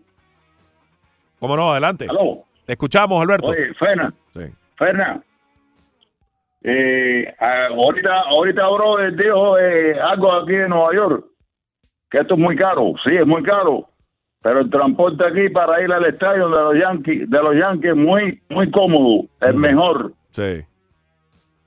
¿Verdad? ¿Verdad, Eso ayuda, claro. Eso ayuda en el ahorro para ir hasta allá. Sí, sí, es verdad que es caro, porque aquí Manhattan es caro la renta, pero aquí muchas cosas baratas. Comparado con el Doral y, y Jayalía, hay que venir para acá, para Nueva York. Eh, sí, es verdad. Oye, Fernan, Ajá. Diga. ¿tú no, tú no crees que la, la capitana de, de fútbol debería ir a la Casa Blanca a decirle a, a Trump que aclare la cuestión de la del pago ese que le quieren dar a ella? Porque Estados Unidos fue que el, el que se enredó la, me- la, la madeja de, de la FIFA. ¿Tú no crees? Debería, debería, ¿por qué no plantear eso en esas instancias? ¿Cómo no? Muchas gracias a Alberto por sus comentarios. Rafael Samper dice, In the Air Tonight de Phil Collins me parece que se hizo popular cuando fue usado en la serie de TV Miami Vice, en la cual hizo también papeles secundarios.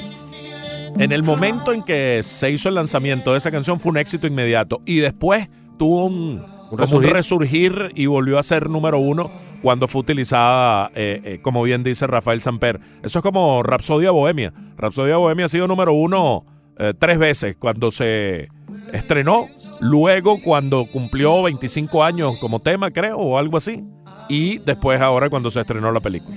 Nos vamos, Fernando. Nos tenemos que ir. Hasta mañana. Diga adiós, Leandro. Adiós, Broderick. Mañana nos reencontramos a las 9 de la mañana al Rollo Deportivo. No te lo puedes perder. Que vamos a ir ahí, Ricardito. Un especial de Queen protagonizado por Leandro. ¿Va a cantar Leandro? Sí, sí, sí. Ay, qué felicidad Sí, tan sí. grande. Yo les deseo que tengan entonces una tarde para dar. Grand Slam. I want to break free, I want to play Ah, bueno. Menú Deportivo estrella ustedes gracias a PICC, la empresa de tasadores públicos número uno de toda la Florida. Llámelos al 786-290-3663.